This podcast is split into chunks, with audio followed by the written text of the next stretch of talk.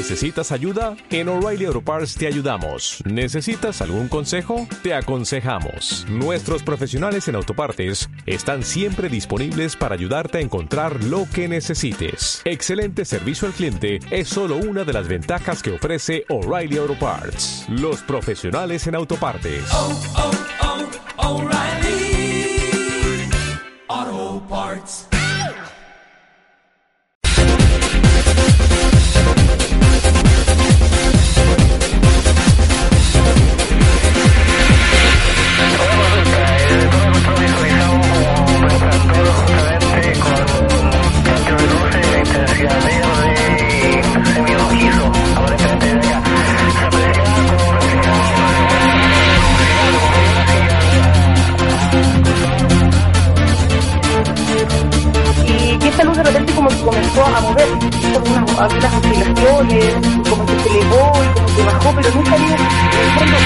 Señoras y señores, bienvenidos a otro día ya. Ya es jueves. Así es, ya es jueves. Jueves eh, 9 de julio del 2015. Eh, como todos los jueves de madrugada, la eh, noche de miércoles, madrugada de jueves, ya está con nosotros desde Ayón, Chile. El único grande nuestro y hoy día viene a medio morir saltando porque anda medio enfermito. Mi estimado Marcelito Moya que ha tomado, ha, hecho un break en, eh, en su descanso, eh, en su licencia, digamos, porque está ahí me- medio enfermito, la gripe ahí lo tiene medio a, a, a mal traer, pero eh, se hizo un tiempecito para estar eh, un ratito con nosotros acá en la Super Noche de Onis. Marcelito, buenas noches. Hola, ¿qué tal, Jorge? ¿Cómo están? Un gran abrazo para todos nuestros amigos. Sí, eh, eh, eh, no traten de ecualizar la radio, está sonando gangoso porque está... Está así, Marce- Man- Marcelito, ¿ah? Estoy como... Sí, no. ¿ah? Casi Afortunadamente no llegamos a ese a ese estado, pero ¿Qué- qué- aquí la, lo- te la muriendo, que me, me tiene ahí medio complicado, pero ahí nuestros amigos sabrán ahí disculpar si Casi por te- ahí se me sale alguna una tosecita por ahí. casi te llegan los ovnis. Casi, casi. Ojalá exista un remedio luego eh, ¿Ah? eh, marciano para poder eh, recuperarse más prontamente. Sí. Oiga, eh, por eso que no lo vemos el día de hoy, pero va a estar igual con nosotros a través del audio, ahí vía satélite desde, desde Valparaíso. Oiga, mi estimado Marcelito, bueno, eh, ¿qué tenemos para, para esta noche, eh, Marcelo Moya? Bueno, ya como lo habíamos comentado eh, a través eh, de Facebook, eh, vamos, a, vamos a tener una, una, una comunicación bastante rápida, interactiva, como digo, y es a raíz de eso que nuestro amigo, eh, digamos, eh, Sergio Venegas nos envió una una información bastante interesante eh, relacionada con la astronomía. Eh, bueno, cabe destacar que también tocamos tocamos es- este tipo de temas eh, en este programa. Y bueno, la vamos a estar eh, comentando. Ahí se detectó una señal de una galaxia que bueno que fue emitida hace 5 mil millones de años. Así que vamos a estar eh, eh, hablando de ese tema ahí, vamos un poco eh, relacionar, eh, tratar un poco de, de relacionarlo con el con el tema de los ovnis.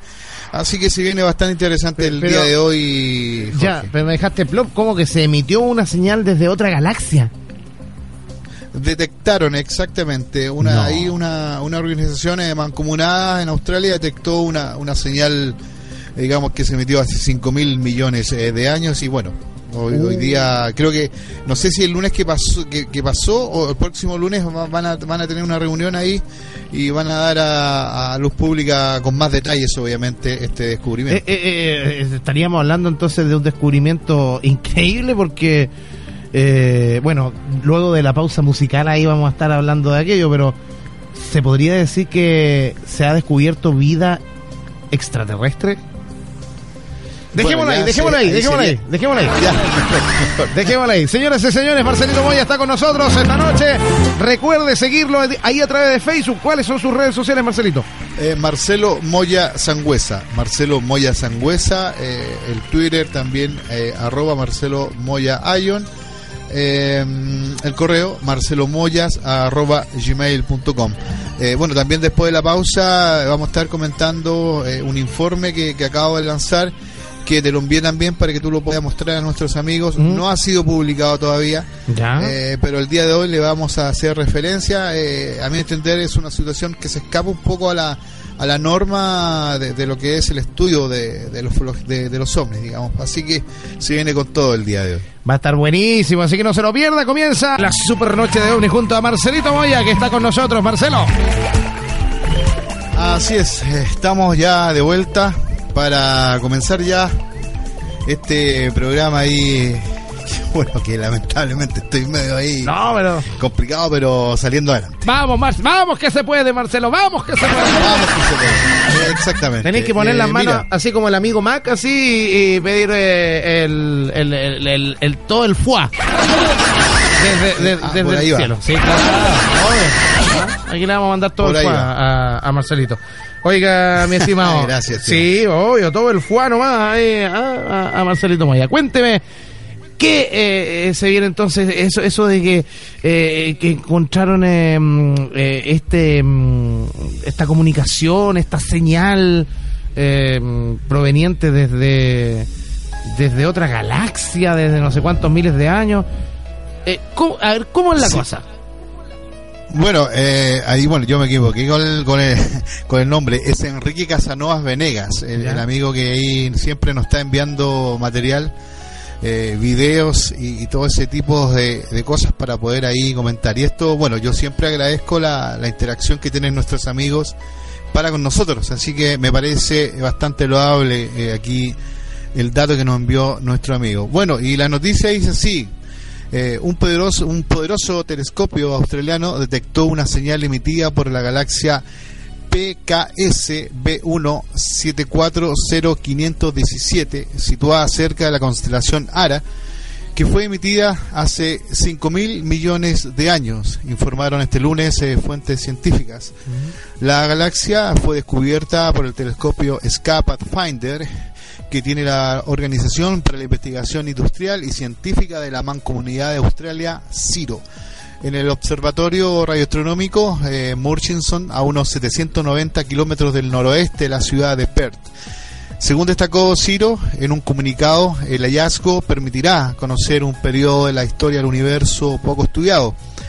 El equipo liderado por James Allison utilizó una técnica especial para detectar un cambio en las ondas de radio procedentes del centro brillante de la galaxia B1740-517, según Ciro. La emisión de radio de 5.000 millones de años de antigüedad estaba, entre comillas, grabada, cierre de comillas, de gas de hidrógeno y que viajaba hacia la Tierra, que es eh, al menos 500 años más joven que esa galaxia. Registraba una señal casi imperceptible, agregó la fuente. Allison explicó que muchos observatorios eh, no pudieron captar esta señal porque estaba escondida, dice, en el fondo del sonido radial pero el silencio radioeléctrico, eh, radioelectrónico del observatorio permitió que sea captado, entre comillas, claramente. Según un comunicado de Ciro, el descubrimiento de la galaxia, en la que participaron varias universidades australianas, será anunciado este lunes en una reunión astronómica en el Reino Unido. Interesante, ¿ah? Mm. Oye, pero eh, eh, yo quedo para adentro porque yo creo que también los auditores quedan pero sorprendidos porque es una señal de radio. Claro, eh, bueno, eh, cabe destacar que esto ya se viene dando prácticamente de principio de la década del 60 con el famoso proyecto OSMA, que fue, digamos, creado por eh, Francis Drake, este gran radioastrónomo que, a mi entender, es un pilar fundamental en este tipo de temática. Y bueno, ese, ese, es el, ese es el tema, que siempre, bueno, parte de- del mundo científico, cuando está en presencia de, de este tipo de descubrimientos, eh, no deja de lado la posibilidad, como bien tú dices, ¿ah? no deja de lado la, la posibilidad de que quizás se trate eh, de alguna civilización inteligente. Mm. Eh, pero cabe destacar que, eh, bueno, prácticamente estamos es- so- somos invadidos por este tipo de señales. Yo me recuerdo un- una anécdota que contaba Francis Drake en, en sus inicios.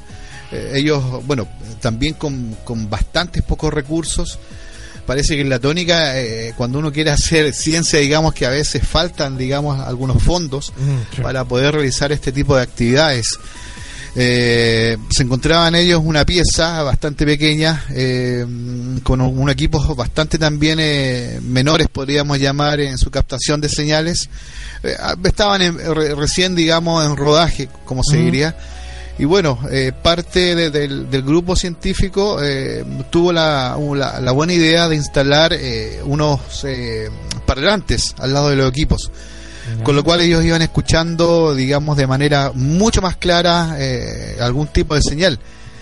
Y fíjate que las alarmas se encendieron cuando eh, eh, en esos años se escuchó una, un ruido pero bastante fuerte, que duró cerca de, de, de, de 8 segundos, bastante, bastante fuerte, hasta que eh, decía Francis Drake que después se desaparecía. Eh, incluso ellos, eh, bueno, como todo orden de cosas, cuando uno a veces de- descubre algo o tienes algún dato, eh, a veces uno no se aguanta por darlo a conocer. Y bueno, así ocurrió, eh, él dice que no sabe cómo llegaron los medios de prensa a- hacia sus oficinas, eh, prácticamente fue invadido, no por marcianos, sino por periodistas, decía. Drake. Eh, en el intertanto, eh, bueno, y ellos en el intertanto, como digo, trataban de explicar que la señal eh, recibida estaba en estudio. Y lo curioso, fíjate, que la gran parte de, de todas las personas interesadas en este tema, en conjunto con lo- los medios de comunicación, no le creyeron de buenas a primeras. Porque de inmediato, y fíjate que la- la- lo- los años que estamos hablando, principios de la década del 60, Eso te iba a decir. eh, salieron ahí al ruedo algunos conspiranoicos eh, diciendo que Francis Drake y su equipo estaban mintiendo porque estaba ocultando una señal que eh, se estaba esperando hace tiempo, poco menos que una civilización ahí inteligente extraterrestre estaba eh, emitiendo sus señales. Pero ellos, fíjate, trataban de explicar, y esto también, se- ojo, que también se repite en lo que es la, la- la ufología. Ellos trataban de explicar que no tenían todos los datos. Es decir, eh, los medios de prensa, como te digo, invadieron rápidamente ahí eh, el lugar de trabajo y, y bueno, ellos trataban de explicar con lo que tenían, tratando de explicar un poco qué, qué es lo que había pasado. Mm. Eh, como te digo, la, la parte ahí de, de- varias personas no le creyeron. Eh, bueno, y es así que nuevamente se escuchó la señal. ¿m? Se escuchó la señal y ellos ya con, con ese dato ya comenzaron un poco a indagar más. eh, comenzaron días a posterior a recibir nuevamente eh, la misma señal hasta que descubrieron, fíjate, que era el paso de un avión. Ya. Era una aeronave que tenía su, claro, que las antenas estaban como dispuestas para una zona cercana donde había Mm. tráfico aéreo y a cada tanto se escuchaba ahí en los equipos que tenía Francis Drake de radioastronomía, se escuchaba ahí la, la- la señal emitida por, por este avión. Y fíjate qué curioso, eh, a veces, eh, y bueno, yo te decía también el símil en lo que es el estudio de la ufología, eh, cuando tú a veces tienes un caso, eh, bueno, si te escapa por ahí algo eh, y, y no tiene todos los datos a la mano, pues bueno, que siempre es conveniente tener todos los detalles ahí para poder eh, difundir el, el caso de buena manera, como siempre digo. Claro. Eh, no, no, no, no, no, a veces no se cuenta con los datos y, y claro, y de inmediato se cae la, la especulación por parte de algunas personas que como tú, tú estás escondiendo algo o, o la típica, que, que eres parte de un gobierno oculto, Ah, que te está claro. pagando la CIA, Los- claro. Los, Illuminati, tanto. No andan Claro, claro, es un montón de cosas. Bueno, y todo eso también un, un poco, no un poco, yo creo que bastante sugestionado con lo que es, eh, o la influencia, mejor dicho, lo que, lo que ha sido todo eh, el devenir de este estudio ufológico en los Estados Unidos. Mm. Recordar que ya de la época del- del 45, el 50, Estados Unidos comenzó a estudiar, eh, lo hemos comentado bastante, el proyecto de Libro Azul, y el vuelco vino cuando fue este proyecto tomado por, por un comité de físicos dirigido por Edward Condon. Y bueno, y él tomó to- casi todos los datos eh, que estaban ahí eh, en carpeta del proyecto Libro Azul y, y- y la mayoría le encontraron explicación. Ahora, al encontrar esa mayoría de explicación, eh, mucho, mucho obviamente no creyeron, porque cabe destacar que siempre a veces cuando parece que viene ahí de, algo relacionado con, con los gobiernos, ahí el público de inmediato ahí como que se engrifa un poco como cualquier gatito ahí cuando escucha algo que, que- que no le parece, ¿ah? o, o lo que no lo que no quiere escuchar, digamos. Mm. Entonces eh, hay que tener ba- bastante cuidado, Jorge. Oye, pero bueno, eh, que queda claro entonces que eh, el caso es el mismo caso el de Francis Drake, el, el caso que, que tú me dices que te pusieron ahí en Facebook y que hablaba, no, No, sé, no, no, no, es el mismo. no. Eh, es que eso es lo No, que... no, no es, no es el mismo. Ya, ¿y qué pasó con eso?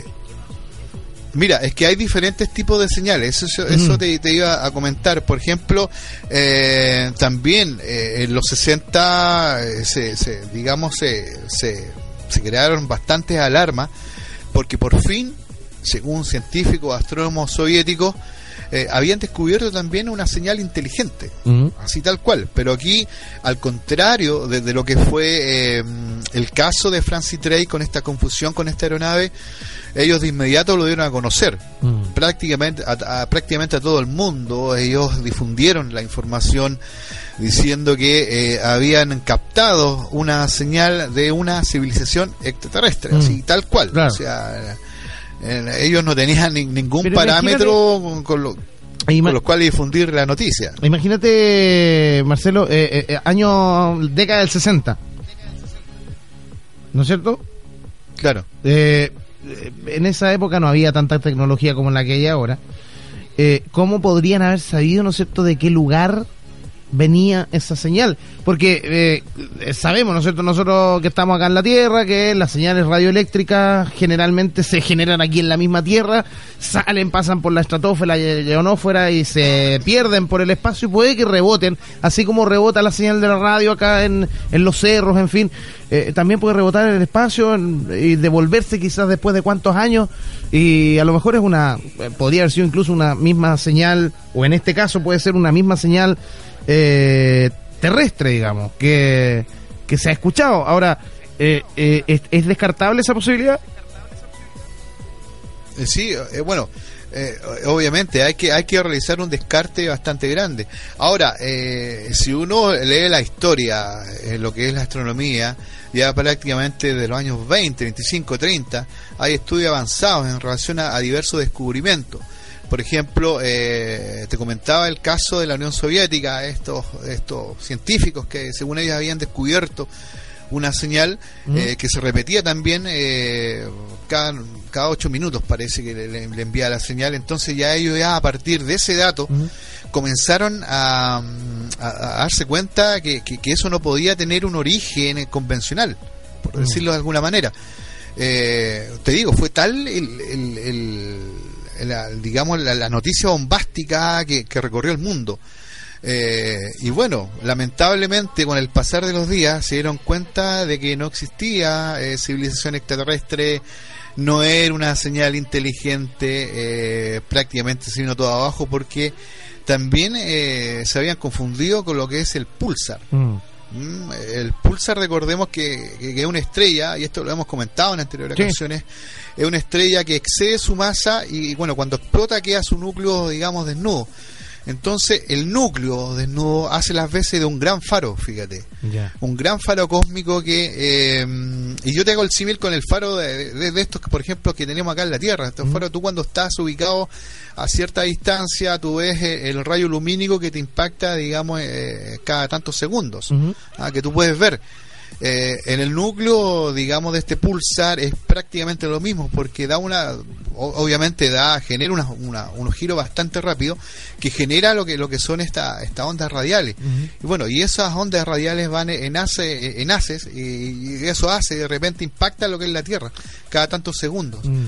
Entonces, eh, ahí Ojo, te, ojo te- das cuenta eh, que... eh, son ondas radiales, no como las conocemos nosotros, que es alguien hablando por, por la radio, sino que eh, Claro, estamos hablando de interferencias que se escuchan, eh, que tienen eh, un sonido de interferencia, digamos, alguna, alguna situación eh, estática, qué sé yo.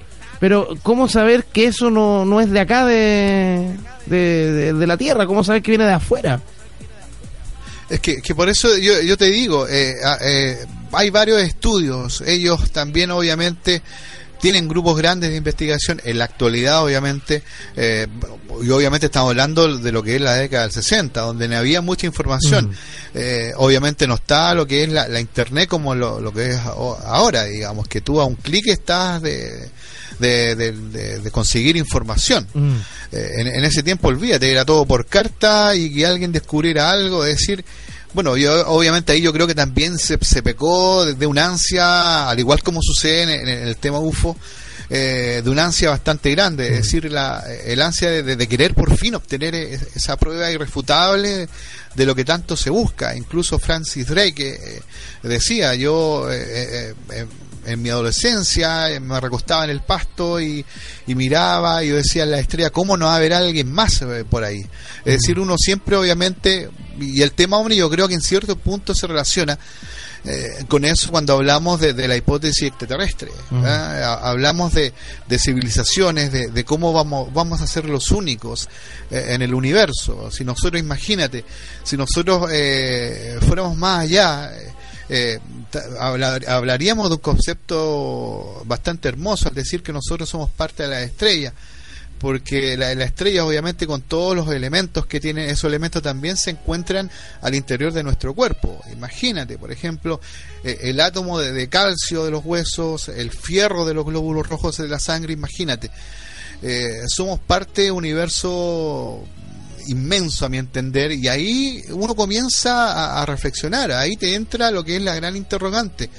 Si somos los únicos o no en este vasto vasto universo no sabemos, incluso eh, haciendo, digamos, una, un recordatorio de lo que es la astronomía y, parte de lo que es el- el tema extraterrestre, eh, hubo años atrás un gran eh, astrónomo inglés llamado Fred Hoyle, eh, bueno, el Fred Hoyle es un gran eh, científico que, que, digamos, que creó bastantes obras, por ejemplo, la frontera de la astronomía, que bueno, yo siempre a nuestros amigos que si tienen la oportunidad de, ir a alguna feria del libro usado, yo creo que lo pueden encontrar, Una- unas joyitas, oye, pero bastante interesante de poder ahí leer en profundidad y, y un, po- un poco ahí ensalzarse de lo que es eh, la astronomía. Y bueno, Fred Hoyle, eh, en su tiempo, te estoy hablando de la década del 60, 70, él echó a volar su imaginación, de, a mi entender, de una manera increíble, fíjate. Porque en parte de sus libros creó eh, la famosa novela eh, La nube negra. ¿Ya? ¿ah? que en inglés sería Black Cloud.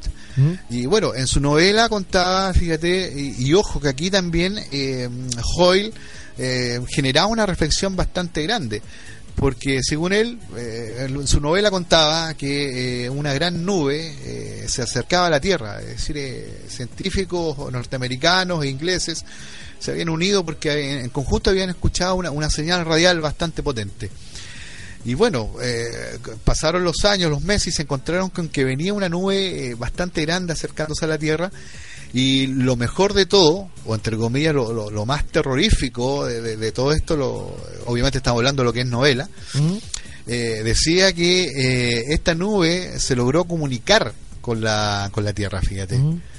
Es decir, con- con personal científico logró interactuar con esta gran nube y de la nube le contestaron.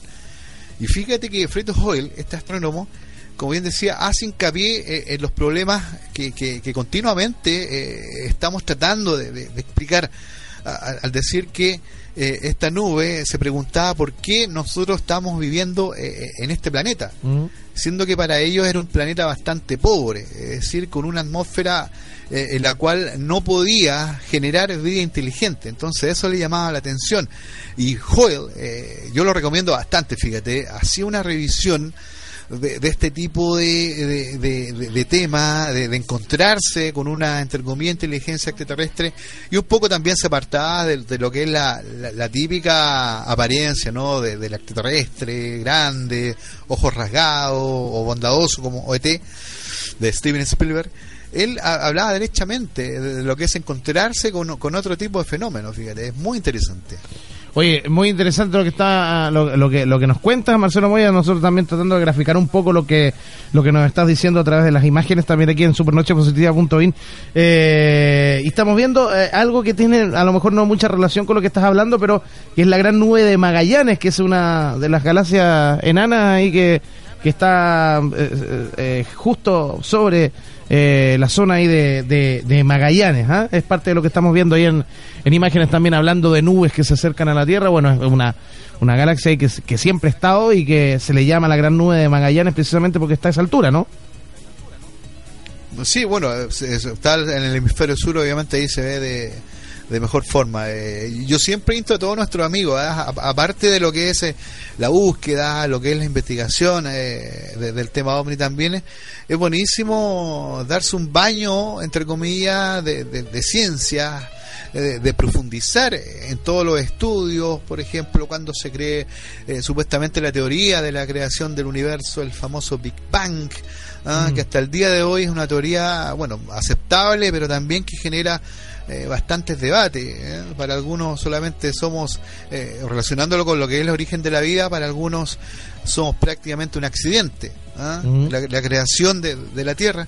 Y para otros, bueno, va- se va más allá al decir que prá- prácticamente somos un experimento de otra civilización más avanzada que, que nos, nos tiene prácticamente acá encerrados, podríamos decir. Y para mí eh, seremos no un experimento, a lo mejor ahí a- al, al, al tatita Dios se le ocurrió jugar, no sé, algo, algo y, y- nos hizo eh, algo relacionado también con el Big Bang. Yo creo que todo tiene relación, ¿ah? cierta, en cierta manera la creación completa, digamos, al- de alguna parte tiene que haber salido el Big Bang. Eh, eh, muchos dicen que eh, lo- eh, siempre está el tema en la pelea entre lo científico y lo religioso, ¿ah? Eh, de lo que la gente quiere creer y lo que eh, los científicos dicen o quieren tratar de encontrar esa eh, eh, respuesta que tanto han buscado, de, de dónde viene la creación, de dónde aparecimos todos, de dónde, de dónde se formó el universo, cuál es eh, la razón de, de ser de nuestra existencia. Eh, son tantas las cosas, ¿no?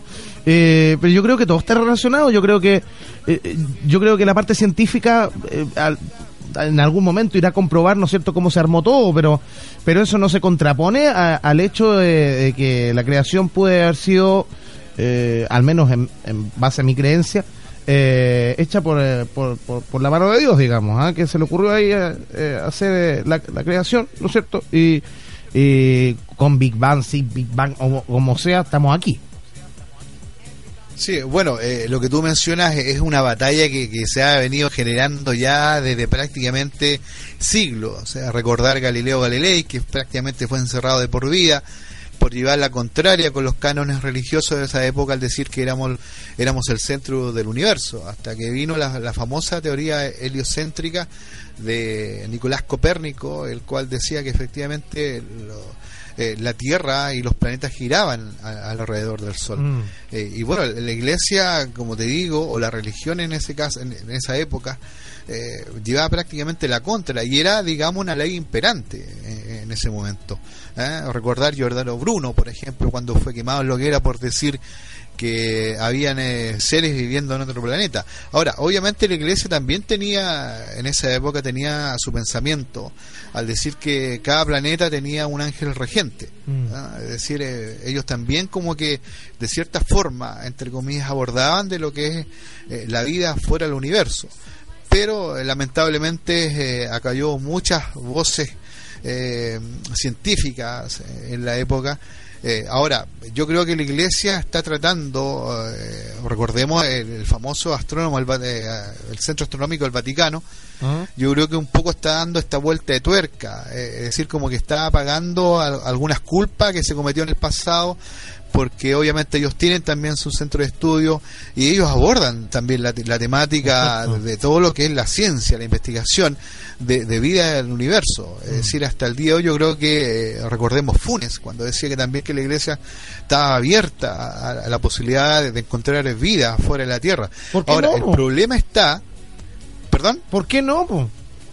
Ahora, eh, Claro, eh, la, ahora- la- la iglesia, yo, y yo entiendo ahí muchos muchos que quieren eh, a lo mejor desacreditar esa posibilidad porque Jesús en, en su momento, cuando vino, no habló mucho de, de aquello, ¿ah? pero eh, pero siempre se ha sabido de los ángeles, se ha sabido de seres que vienen desde, desde otro lugar, se ha hablado también de una tierra prometida eh, y un montón de cosas que yo creo que tienen mucho mucha relación, ¿ah? Eh, porque claramente, o sea, quienes creen en los ángeles, por ejemplo, eh, están eh, eh, eh, absolutamente seguros de que existe vida extraterrestre. Los ángeles existen. eh, y si existen los ángeles, existe vida extraterrestre. Ahora, que sean extraterrestres o marcianos o con antenitas y qué sé yo, eso es otra cosa. Pero de que están, están. al menos en la Claro. creencia de la iglesia. Por lo tanto, yo creo que no tienen por qué negarlo. Claro, yo creo que el, el continuo debate está en la fe. Bueno, y el problema, como te decía, eh, a mi entender, proviene de, de- de toda esta esta lucha del concepto del pecado. Es decir, eh, si eh, seres fueron no fueron creados por la mano de Dios, como dicen algunos, la iglesia dice que sí, por un lado, eh, estarían prácticamente por un lado fuera de- de- del concepto del pecado, como digo, y, y por otro lado no. Eh, Entonces, eh, eh, el debate, a mi entender, es, es eterno. Ahora, yo creo que para investigar, y un poco aquí nos vamos a salir de, de los márgenes teóricos, yo creo que para investigar lo que es eh, el tema de los fenómenos anómalos, yo, creo que hay que dejar un poco, no un poco, yo creo que es bastante la, la fe de lado, el ansia, la, creencia de que existe algo. Yo creo que hay que situar, yo creo que hay, hay que romper ciertos moldes en la actualidad. Estamos totalmente influenciados por una por una ufología norteamericana, como te decía al principio, eh, por casos que, que, que- que fácilmente pueden ser explicados. Eh, yo creo que hay que romperse estos moldes para poder ir, avanzando. Ahora, un modo de romper esos moldes eh, es aplicar el método, el método, el método científico. Así de simple, buscar, por ejemplo, eh, lo que tenemos a mano, lo que comentábamos delante, es decir, la astronomía. Eh, cómo, cómo se puede aplicar, digamos, algún estudio basado, obviamente, en la hipótesis extraterrestre. Es decir, buscar, eh, digamos, trabajo eh, de científico, eh, rebuscar ahí eh, algunos detalles, la historiografía eh, de este tipo de ciencia, para un poco a- a- abarcar, digamos, algunas otras hipótesis. Por ejemplo, en el 1900 me recuerdo la, la hipótesis esta de, del, de, de la teoría del... Ah, se me fue en este minuto. Eh, Vaya a buscarla Arrhenius. nomás. Ah, ¿de quién? Svan Terrenius, ah no, Ya. sí me, me recordé ahora. Ya. Svan Terrenius, eh, él decía que la vida en la Tierra se generó producto de la, de la caída o la llegada de diversos bólidos desde el espacio, Mm. que bueno, al contacto con la Tierra generaban esas condiciones propicias para generar este caldo, ¿no? Eh, el, de cultivo en la cual es, eh, la vida obviamente se generó. Claro. Y por otro lado, no, hasta, este- hasta el minuto a- algunos contradicen esa teoría que a mi entender, claro, rompió un poco la idea que, de que se tenía en ese tiempo. Te estoy hablando a principios de, de- de los años de 1900. Es decir, porque para algunos, eh, ¿cómo un organismo va a aguantar la fricción de, de la atmósfera a, a altísimas temperaturas? eh, va a llegar y sobrevivir, digamos, al contacto con la Tierra. Mm. Pero ah, el, el vuelco viene cuando tú comienzas a conocer diversas investigaciones eh, a nivel científico, por ejemplo, eh, en los volcanes submarinos, es decir, eh, alturas o profundidades que en un momento no se creía que había vida, pero la sorpresa se la llevaban cuando sí, efectivamente, habían, por ejemplo, organismos tubulares que se alimentaban de cierta forma de todos los elementos que, que lanzaba el, el volcán submarino. Entonces, eh, ahí te, te crea, digamos, eh, la, la- se crea la disyuntiva, se crea el debate, a mi entender un debate muy rico porque por un lado, claro, puedes tener la fe, puedes tener el ansia, pero también de, hay apoyos de, investigaciones eh, que se han hecho en profundidad en relación a esto. Y yo creo que todas las investigaciones que se han, eh, que se han hecho y las ansias que tiene el hombre también por descubrir cada vez más, eh, no se contraponen con eh, la teoría o, o la creencia eh, religiosa eh, de que todo partió desde, desde el momento en que Dios eh, dijo eh, hágase la luz y la luz se hizo. Yo creo que yo creo que todo va de la mano. Y, y en algún momento los científicos van a van a van a lograr eh, a lo mejor con muchos años ya después van a lo- con muchos a- otros adelantos científicos van a poder eh, lograr eh, de, mm, entender eh, definitivamente cómo cómo fue que funcionó la creación. Eh, eh, no hay no, no tienen por qué ponerse a pelear los científicos con, con, con la fe. Yo creo que en ese en ese en ese sentido las cosas son eh, van de la mano. Y recién cuando cuando es tan amplio todo esto que eh, va a haber un momento en que nos vamos a dar cuenta de que de que definitivamente iban de la mano y que es- es un misterio tan grande que, que era muy difícil entenderlo de una vez por todas Por ejemplo, yo, yo me recuerdo un, un dicho bastante acertado que dice, si un científico eh, no comienza con, con- con el sentido del misterio, eh, prácticamente pierde su camino. Eh, eso, eso es un dicho que, que cuando lo leí, fíjate tiempo atrás, como que, claro, como que de cierta forma tú vi- vienes a corroborar lo que está diciendo. Si bien es cierto, yo te decía que hay que dejar la fe, la creencia exacerbada. Ahora, obviamente todos tenemos la libertad de creer, pero cuando tú eh, antepones una creencia bastante grande en el tema o un caso en específico, por ejemplo, eh, que te hace ver, digamos, elementos convencionales eh, y poco menos que ya eh, arriba de ese de ese ovni entre comillas va un ser extraterrestre. Mm. Eh, es decir, eh, el, el fenómeno es tan amplio. eh, en, en el transcurso de estos programas hemos hablado, por ejemplo, de lo que son la- la- las esferas lumínicas, los denominados Foo Fighters. Eh, por otro lado, eh, objetos eh, aparentemente tecnológicos que han sido detectados por radar. El mismo también relato. Sabemos que la ufología se nutre del, del- del relato. Y yo creo que no hay que dejarlo de lado. Ahora, obviamente hay que tener cierto cuidado eh, con las herramientas que tenemos hoy en día, con la psicología, con la sociología. Eh, yo creo que hay elementos en los cuales tú puedes aplicar para poder realizar una investigación eh, de buena manera. Ahora, obviamente, claro, eh, cuando uno eh, escucha un relato, eh, obviamente, claro, tú eh, otorgas, digamos, cierto nivel de credibilidad al testigo, porque, claro, él, él está eh, contando realmente de- de lo que vio. Mm. Ahora, el trabajo del investigador, y esto y también lo hemos hablado, está en tratar de discriminar qué es lo que vio, es decir, eh, la búsqueda de datos. Y aquí, eh, nuevamente insisto, la investigación en terreno es muy, muy importante. Eh, y, y- y quiero volver al tema de, eh, de las investigaciones que se han hecho, lo que tú decías hace un rato también, eh, que se hizo en los años 60, lo que se repite ahora con eh, la información que te da tu eh, eh, nuestro amigo ahí en, en Facebook. Eh, está, eh, eh, eh, eh, que los científicos siempre han estado a la siga, ¿no? Y el hombre siempre ha estado a la siga de, de, de, de, adquirir conocimiento, de seguir eh, eh, co- eh, conociendo eh, cómo se creó el mundo, eh, eh, cuáles son los límites eh, eh, increíbles del universo, en fin. Eh, mm, eh, yo- creo que eh, en, en este sentido a lo mejor tiene algo eh, eh, va de la mano, digamos, con toda esta investigación que se ha hecho durante tantos años, el descubrimiento que se hizo de esta posible galaxia que estaría emitiendo señales de radio. Eh, la pregunta es saber si esas señales de radio corresponden a alguna algún tipo de transmisión eh, inteligente o simplemente es una situación, eh, como lo decías tú, de la estrella, una situación totalmente natural. ¿Cómo podemos hacer la diferencia de aquello? Eh, bueno, yo creo que, eh, insisto, eh, en base a, a lo que han sido las investigaciones, tú puedes extraer detalles, puedes realizar comparaciones, y eso obviamente te lo entrega lo que es el método científico, Mm. Eh, así de simple. Tú te puedes ba- basar eh, en diversos casos, realizar comparaciones. Ahora, eh, el, el- el tema está eh, en saber qué, qué- qué es lo que se esconde detrás. Mm.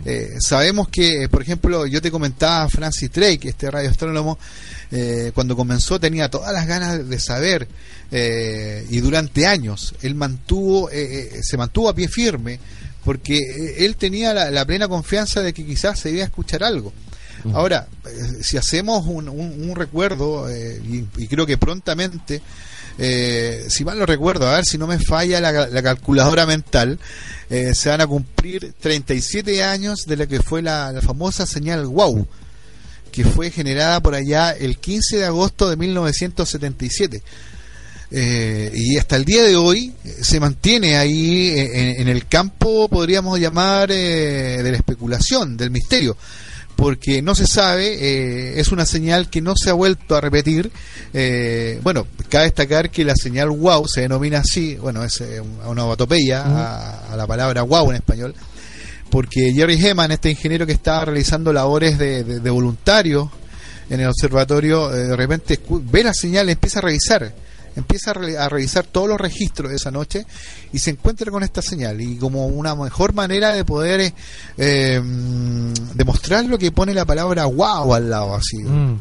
Y hasta el día de hoy, como te digo, genera bastante repercusión, eh, genera debate. Ahora, obviamente, el hombre siempre ha estado con, esa ansia de poder eh, comunicarse, saber más, qué es lo que qué es lo que esconde el universo. Eh, por ejemplo, eh, en Arrecibo, en la década del 70, cuando a finales de la década del 70, mejor dicho, cuando lanzó esta esta señal a modo de, de inauguración de, de- de- de, digamos ese centro de radioastronomía que está en Puerto Rico lanzó una señal y bueno se- según dicen que eh, se demoraría 25.000 años en llegar a destino y otros 25.000 años de vuelta. Imagínate, nosotros quizás ya no estemos acá, quizás la Tierra ya misma ya esté prácticamente muerta, podríamos decir, cuando ya quizás recibamos alguna señal. Ahora, ahora como te digo, eh, esa ansia ha generado que varios eh, personas, te estoy hablando, y ojo, te estoy hablando ya desde el año de 1800, cuando en el Reino Unido, Reino Unido eh, con, con esa ansia de poder contactar con alguna inteligencia extraterrestre, algunas personas, eh, por ejemplo, en, en los bosques, eh, talaban prácticamente varios árboles que creaban círculos bastante grandes, varios metros, eh, y ellos pensaban, imagínate, ellos ya a esa altura pensaban si, si son capaces estos seres inteligentes de poder eh, atravesar grandes distancias, como se dice, eh, y en algún minuto podrán ver eh, este mensaje.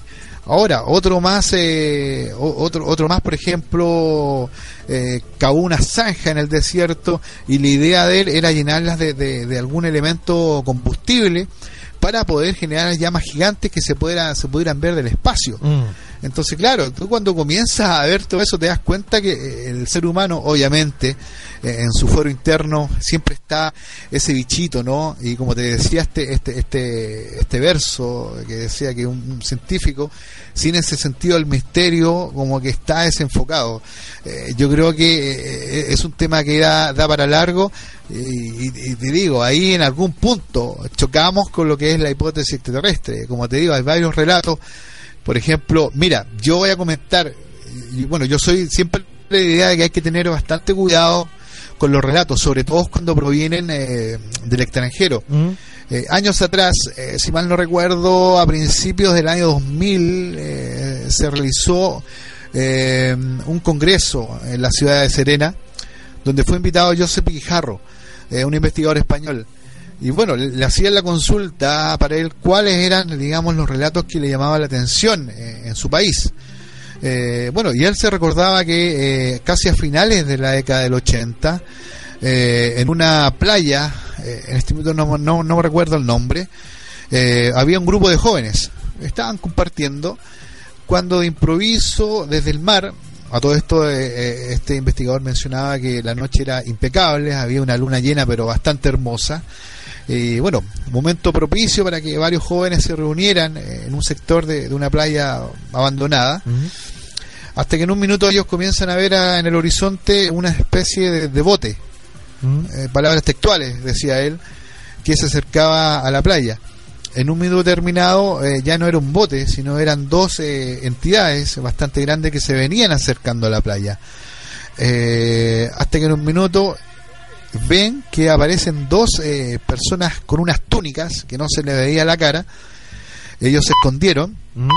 y estos seres, fíjate, comenzaron eh, a realizar círculos en la playa y realizaron un pequeño montículo en el cual se escondieron, eh, digamos ahí, y estos testigos eh, dijeron ver una especie de esfera que se, se la pasaban de mano en mano, una pequeña esfera muy brillante, eh, que en algún minuto ellos cambiaron su morfología, es decir, ya no eran estas entidades eh, grandes, sino ya eran personas comunes y corrientes, es decir, eh, desde la túnica ya no se veía nada, solamente se veían unos, unos pantalones, eh, es decir, eran unas, unas personas comunes y corrientes que de un minuto se transformaron, fíjate.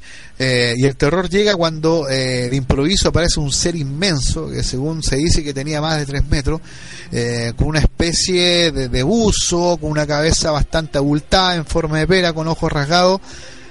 Y este investigador le hacían la, consulta, es decir, eh, eh, ¿qué, pasaría si efectivamente se supiera que estamos siendo visitados o efectivamente estuvieran eh, seres extraterrestres entre nosotros?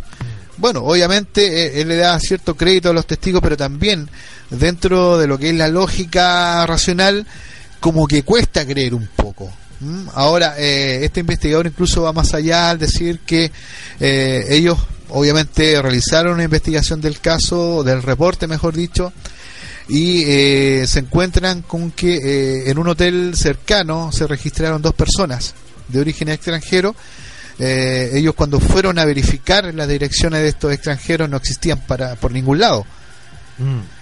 Entonces, claro, tú, tú quedas ahí, eh, a ver, ¿le creemos o no le creemos? Pero, eh, como te digo, ahí sale la, la lógica racional diciendo, no, ¿sabes qué? Hay que tener mucho cuidado. Pero por otro lado, los detalles que te entregan los testigos eh, da como para pensar, ¿ah? da como para reflexionar bastante grande, una reflexión bastante grande, perdón, y que te señalaría quizás que no somos los únicos en el universo, vaya a saber uno. Sí, pues ese es el tema, ese es el tema. ¿Seremos o no seremos los únicos en el universo? Bueno, un tema que queda eh, pendiente siempre, un tema que, que, que quedamos ahí, pero eh, si- siempre con ganas de saber más, pero ojo cuando salgan estas informaciones de, eh, mm, digamos, precisamente la información que tú me decías a través de Facebook también que te habían comentado de que descubrieron eh, una señal eh, de radio, venía desde la galaxia no sé cuánto, eh, de miles de millones de años de luz, en fin, porque mm, eh, eso no significa dar por sentado que exista vida extraterrestre, hay una diferencia ahí, po. o sea, eh, puede ser una señal de radio, efectivamente, puede ser una señal de radio que incluso hayamos tenido la suerte, la viveza, la tecnología suficiente como para determinar que es una señal de radio que viene de la galaxia tanto, de años, de no sé cuántos años luz atrás, que es justo esa señal, pero no tenemos idea de qué se trata. Y no vamos a saber quizás hasta cuánto tiempo más. Entonces, eh, no podemos dar por sentado, y eso es lo que pasa en las redes sociales, ¡oh! Hay una radio transmitiendo en la galaxia tanto, seguramente hay un locutor como el huracán que anda haciendo un programa. Y, y no sé si estará tan loco igual que yo, pero... eh, y le transmiten los marcianos ahí eh, que andan dando vueltas en los platillos voladores. O sea, hay mucha gente que se, se imagina eso al momento y hay que tener mucho cuidado con eso. Claro, efectivamente. Bueno, y cabe destacar que el planeta Tierra es un faro mismo. Imagínate el universo que está constantemente, lo que estamos haciendo ahora, eh, eh, digamos, este programa de radio puede estar saliendo quizás a cuántos kilómetros fuera de la atmósfera, eh, por ejemplo, las emisiones televisivas, la- las radiales en la antigüedad, es decir, ¿Te imaginas? No- no- nos llama un, un auditor de Neptuno. Oye, mira, eh, ha- haciendo, digamos, eh, un recuerdo, eh, con lo mismo que, que mencionaste recién, yo me acuerdo que estábamos realizando un programa, una radio X, de acá de Valparaíso, una que es bastante importante, una radio AM. Ah, Eh, ya. Teníamos un programa de, de- de ufología eh, eh, todos los días viernes a las 10 de la noche. Y, y me recuerdo que llamó. Hubieron dos anécdotas, eh, bueno, que yo también la- la- las tengo ahí escritas en mi libro. Que bueno, que ya prácticamente ya fue en dos capítulos, ya falta. Bueno, falta bastante todavía, pero están insertas ahí. ¿Estás Eh, escribiendo las memorias ya que, que, que- que el resfrío te va a matar?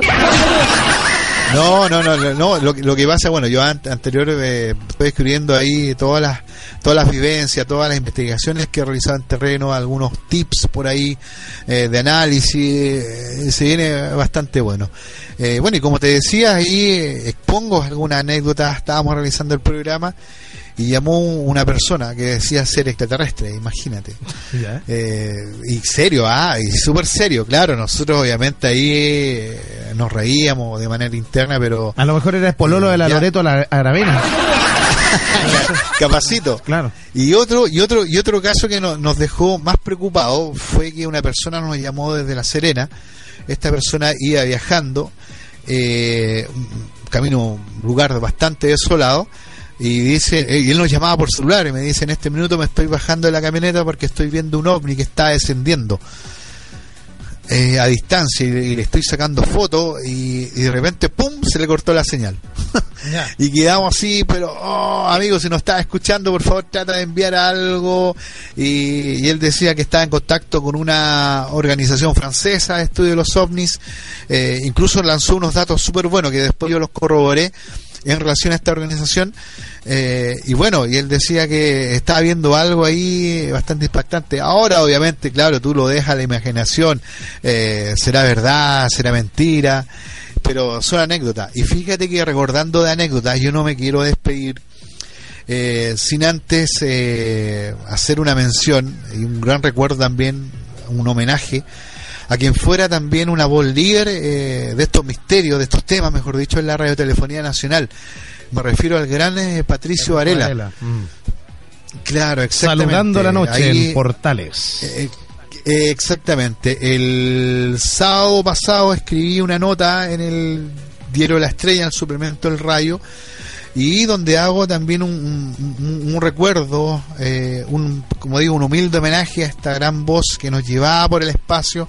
Y ahí yo siempre tengo esta frase, ah, su voz era como el pasaje que nos eh, elevaba a los confines del universo. Nos subíamos a esa nave radial, que era el programa, y partíamos, eh, conocíamos casos, me recuerdo yo que incluso yo me acostaba bastante, bueno, nos acostaban bastante temprano en esa época para ir al colegio, eh, y yo me quedaba ahí, nuestros papis nos ponían la radio junto a mi hermano ahí para escuchar, y eh, me acuerdo que el programa empezaba a las 10, 11 de la noche y terminaba como a las 12, algo así. Y uno de esos programas, yo siempre me recuerdo, eh, dio la gran noticia a Patito Varela, que por fin eh, iban a ser testigos de un descenso de un platillo volador en el norte de Chile. Nosotros ahí, wow, quedamos expectantes. Y yo me acuerdo que eh, revisaban un enlace eh, con el norte y la otra persona que estaba allá en, en, en- en la playa, esta Antofagasta, decía que la, gente estaba reunida, estaba esperando el descenso, que supuestamente algún contactado, entre comillas, le había dicho que iba a aterrizar, tal cual, un platillo volador. Y fíjate que ese programa, yo lo, ojalá ahí nuestro amigo Nicolás de Master, a quien le envía un gran saludo, no- no- nos mandó un link que está en mi muro de Facebook, donde se pueden descargar todo este tipo de programas de patito. Y ojalá esté ese programa en especial donde se generó, te digo, esta, eh, esa, esa, digamos, interés, esa, esa, mm, esa, esa expectación por, por, por esperar que, que, que si descendía o no descendía, total que terminó el programa. Y bueno, no se supo nunca más nada después de, de este descenso. Ahora, eh, hay, hay eventos muy similares que han ocurrido en el extranjero. Yo me, yo me recuerdo en Brasil, también en los 70, en la zona Casimiro de Abreu, donde Dilcio Barbosa dijo, y ahí, bueno, ahí fue prácticamente fue portada en diario, en todos los medios de comunicación, porque dio a conocer eh, una noticia que decía que él estaba en contacto con seres extraterrestres y en esa zona en específico iba a descender un platillo volador. Eh, tal fecha, creo que fue un día sábado cerca de las 10 de la noche, se comenzó a reunir la gente, eh, algunos medios de comunicación cubrieron esta información, esta noticia, y comenzaron a reunir bastante gente, es decir, prácticamente había más de 500 personas, incluso, si mal no recuerdo, por ahí se dijo un número de mil personas que estaban expectantes. Ahora, pasaron las horas, las horas, y el platillo supuesto volador no aterrizó nunca, no apareció nada, y creo que este a este a esta persona la querían linchar, fíjate. Tuvo, tuvo que ser eh, sacar re- bueno, tuvo que salir resguardado por la policía porque se generó un tumulto, es decir, todos se sentían engañados, pero y ahí te das cuenta que eh, eh, eh, hay que tener una responsabilidad bastante grande, es decir, el tema ovni, como decía Firulete eh, en los programas antiguos, la penetra, ¿ah? la televisión penetra, Mm. sobre todo con lo que es el tema ovni. Entonces, ahí te das cuenta de, de- de- de que el fenómeno, si bien es cierto, se cuentan esta anécdota, pero también te queda, digamos, para los datos.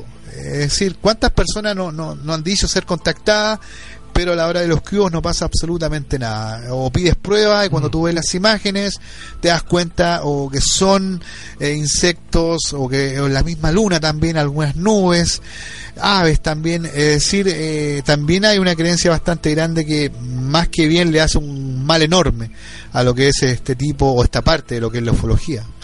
Así es, eh, Marcelo Moya que ha estado con nosotros ahí eh, haciéndose el fuerte ahí, luego este eh, resfrío que te tiene a- a- ahí a, a medio maltraer, pero bueno, gracias eh, por estar nuevamente con nosotros y quiero pasar a eh, dar lectura a algunos de los eh, eh, mensajes que nos llegan a través de las redes sociales, saludos grandes ahí a la gente que nos escribe hasta ahora a través de supernochepositiva.in, un saludo ahí a todos los que están... eh, en sintonía, bueno, me dicen por acá, mm, excelente programa, compadre, saludos de la Ligua, dice Gugi Puk.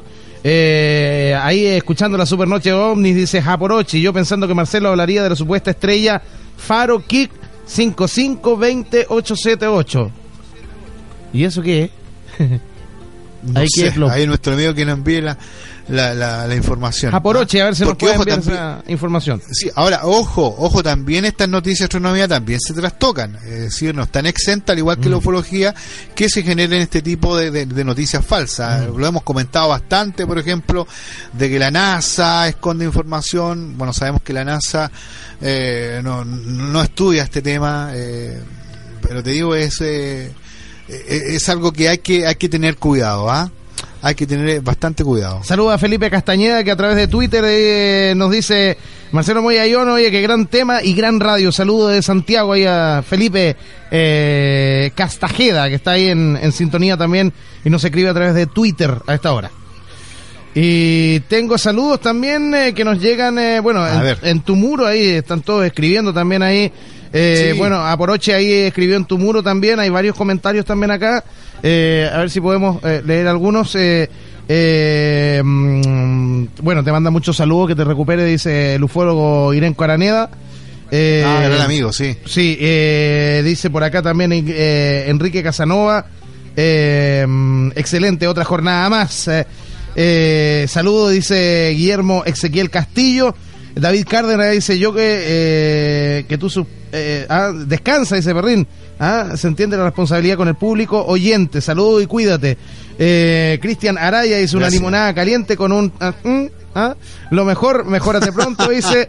Eh, estamos a- a- ahí escuchando el programa. Saludos para Ivo Andrés Carvajal también ahí que está escuchando. Rodrigo Jofré. eh, y- todo lo que te escriben ahí en tu muro, eh, Marcelo. Félix González, Félix González también me está escribiendo, también me manda muchos saludos.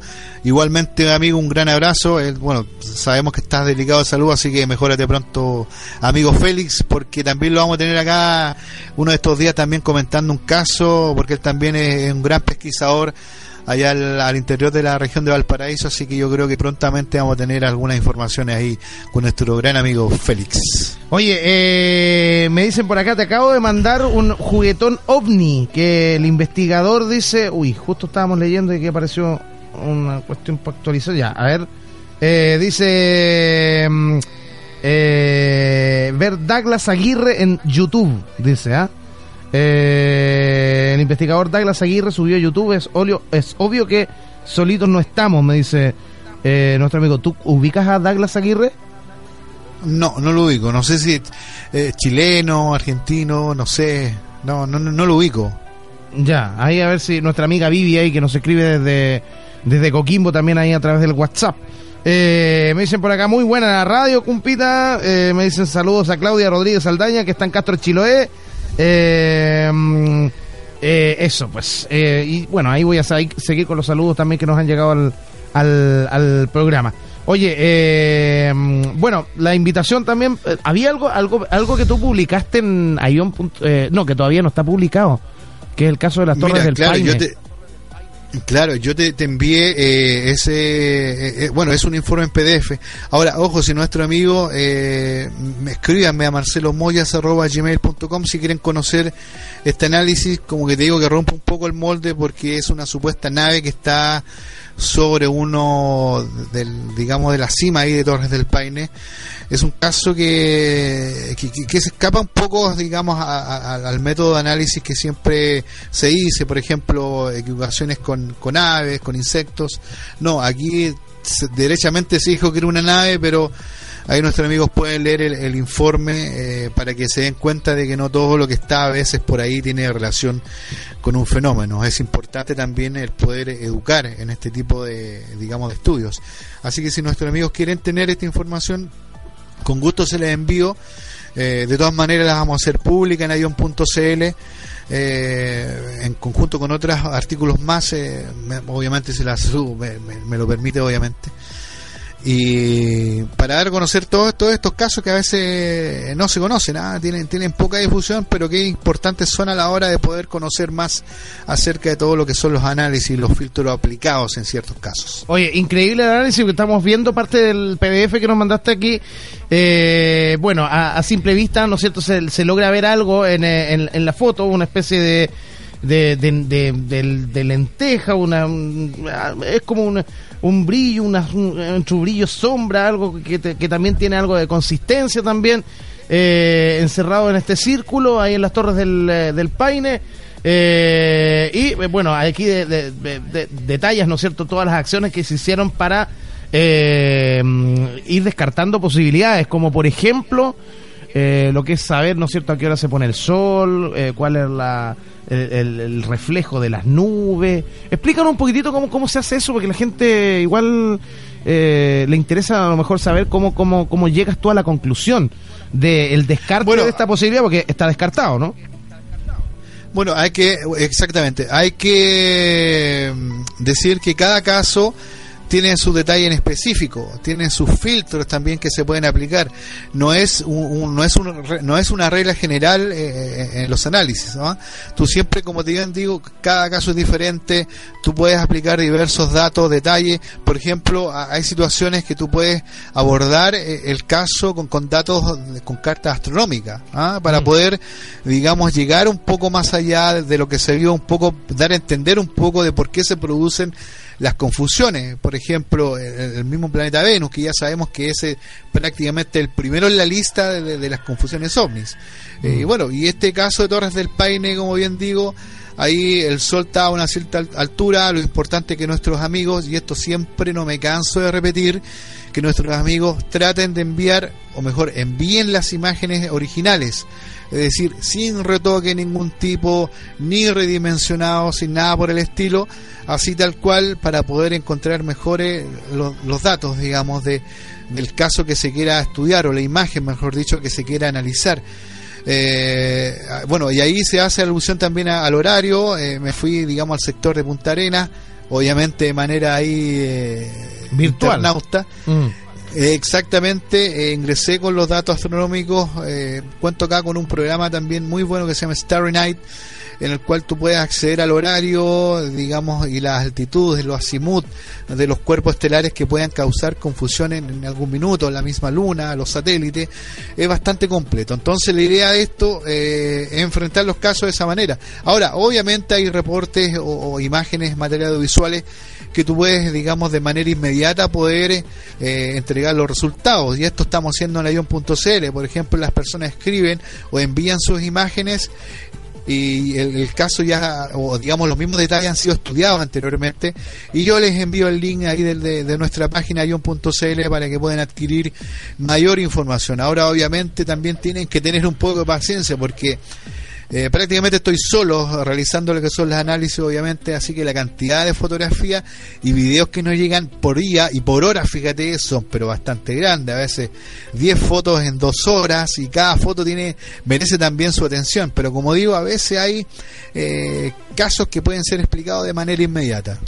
Así es, ahí estamos viendo a ion.cl, entonces ahí va a estar eh, publicada esta información también más adelante eh, y por supuesto los eh, análisis eh, súper interesantes de lo que ha ocurrido eh, los últimos eh, los últimos días, los últimos eh, las últimas semanas con respecto a, a- a eventos que han ocurrido eh, en los cielos de, de nuestro país, ahí en ionchile.cl, ion.cl. Sí. Ayon.cl. Yo creo que el, el gran evento ocurrió el sábado pasado, no sé si supieron. Eh, ¿Qué pasó? Ah, bueno. eh. Lo pillé. Eh, Lo pillé. claro, Lo el- pillé. la estrella fugaz de, de Higuaín. Eh, Ah, es- es- el meteorito que cayó ahí en la zona penal. exacto. ah. No, eh, eh, eh, oye, pero no, si mandó un satélite nuevo, ah, con forma de pelota, anda dando vueltas por ahí, alguna parte ah, eh, dando El vueltas por... Fasat Fútbol. Eh, exactamente, oye, no, me, medio, ah, está bueno ahí va astronauta el, el E-Wayne. Oiga, mi estimado, bueno, Sí, ahora, sí. mira, antes de terminar, antes de terminar, eh, eh, vol- volviendo a lo que es el tema de- del, eh, del partido de que, que ganamos, obviamente, campeones de América, eh, de la Copa América, eh, hay, yo estaba viendo el partido y le tocó un tiro de esquina a Argentina. ¿Mm? Y en el minuto que la, la, la- la cámara hace un paneo bastante amplio, eh, tú te puedes dar cuenta que hay una nube en forma de platillo que estaba casi ahí al fondo, cerca de la cordillera. ¿Mm? Eh, y, y yo he visto algunas redes sociales, eh, igual fue comentada, ¿ah? como que el OVNI ayudó a Chile, por ahí hay un sitio que, que prácticamente textual, dice OVNI en partido de Argentina. Ya. Es decir, no, no, no aplican ningún criterio ahí eh, o aplican el método científico para poder eh, decir a ciencia cierta qué fue lo que ocurrió. Bueno, ya sabemos, nuestros amigos ya que están al tanto de este programa, sabemos que siempre tratamos de, de entregar eh, una explicación prosaica a, a algunos casos. Bueno, y este no fue la excepción porque lo que se vio fue nada, me- nada más y nada menos que una nube lenticular. Y fíjate que estas nubes generan pero confusiones bastante grandes porque tú cuando las ves eh, tienen forma así de, de platillo, es Mm. decir, son súper bien eh, formaditas. Y bueno, y esto es, es un fenómeno meteorológico que ocurre a cierta altura y a una cierta altura el aire tendría que ser mucho más frío Claro. que es lo común. Pero en determinadas ocasiones el aire en altura eh, asciende en temperatura, es decir, como que se calienta un poco. Y incluso con los vientos se va generando, va moldeando esta nube. Es decir, hay, hay dos factores, lo que es el viento y lo que es el, el factor temperatura. ¿Ah? Como, como bien digo, y siempre se producen en sectores montañosos o en ciertas llanuras eh, eh, estas nubes que eh, son muy lindas de poder observar por lo demás.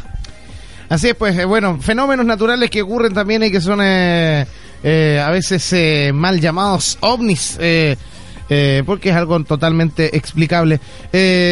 Muchas gracias, Marcelo. Bueno, esperamos que te, te recuperes bien y, y, que estés, por supuesto, en, eh, en la mejor eh, eh, condición para la próxima semana, porque vamos a tener un programa Sí. también que se viene muy bueno. ¿ah? Sí, muy bueno porque, eh, bueno, ya me llegaron algunos datos del CFA en relación al video de Copiapó. Eh, falta redondear un poco en cuanto a detalles, así que yo creo que la próxima semana ya vamos a tener eh, la información completa. Eh, estuve en contacto ahí con Gustavo Rodríguez, a quien aprovecho de enviarle un gran saludo. Eh, a Ricardo Bermúdez también que están enviando la información. Así que yo creo que prontamente ahí vamos a tener ahí algunos datos que se pueden lanzar sobre el video Cop- Copiapó que lo, lo envió nuestro gran amigo Cristian Araya la semana pasada. Así es, eh, saludos ahí, a, bueno, te enviaron ahí un, eh, una, una foto de Rodrigo Fo- Jofre, y creo que lo hizo, sí, pero me la me, me envió a mi Facebook, que eh, no la puedo sacar Ah, acá al aire. Pero mm, eh, sí, ahí, ahí te etiquetó también parece. Así que un abrazo ahí para, para él, para, para Rodrigo Jofre, que eh, ahí puso una foto de, las de las nubes lenticulares, que es muy parecido a lo que ocurrió ahí Ah, en, sí. en Maricunga, ¿no? En, eh, en la minera. sí, sí la, la estoy viendo acá sí. Aquí nuestro amigo dice espectacular nube lenticular sobre Santiago y he visto también la TV mientras se disputa la final de la Copa América. Gracias a la foto de la gentileza de Daniela Cabrera Herrera. También ahí vayan los créditos hacia esta señora, señorita, no sabemos qué, posteó la foto ahí junto a Rodrigo Jofre. Así que un gran abrazo ahí también a nuestro gran amigo, colega baterista. Así pues, Marcelito, un abrazo grande, que te vaya muy bien y saludos ahí a, a la familia, a la mamá, a, a- a todos ahí en casa. Muchas gracias, pues también un gran abrazo a todos nuestros amigos. Nos estaríamos encontrando la próxima semana con, con otros casos, con algunas otras informaciones.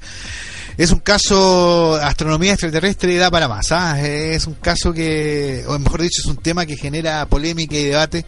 Así que todos estos temas y otros más nos vamos a estar ahí, lo vamos a estar comentando la próxima semana. Así que te envío un gran abrazo, Jorge. Gracias nuevamente. Un gran abrazo a todos nuestros amigos que estuvieron al pendiente, al pendiente de esta emisión. Así que todos ellos que tengan un buen y excelente fin de semana. Igualmente, ahí estamos viendo las nubes venticulares ahí que, lenticulares que estuvieron dando vueltas por, eh, por el centro de la capital, las logramos sacar acá para, para la imagen de los amigos que están viéndonos a través de supernochepositiva.in. Un abrazo, Marcelito, que te vaya muy bien. Saludos, que estén muy bien. Chao, chao. Gracias, chao, chao. Marcelo Moya que estuvo con nosotros desde Ayón, Chile, como todas las eh, noches de día miércoles, madrugada de jueves aquí en la Supernoche de Positiva FM.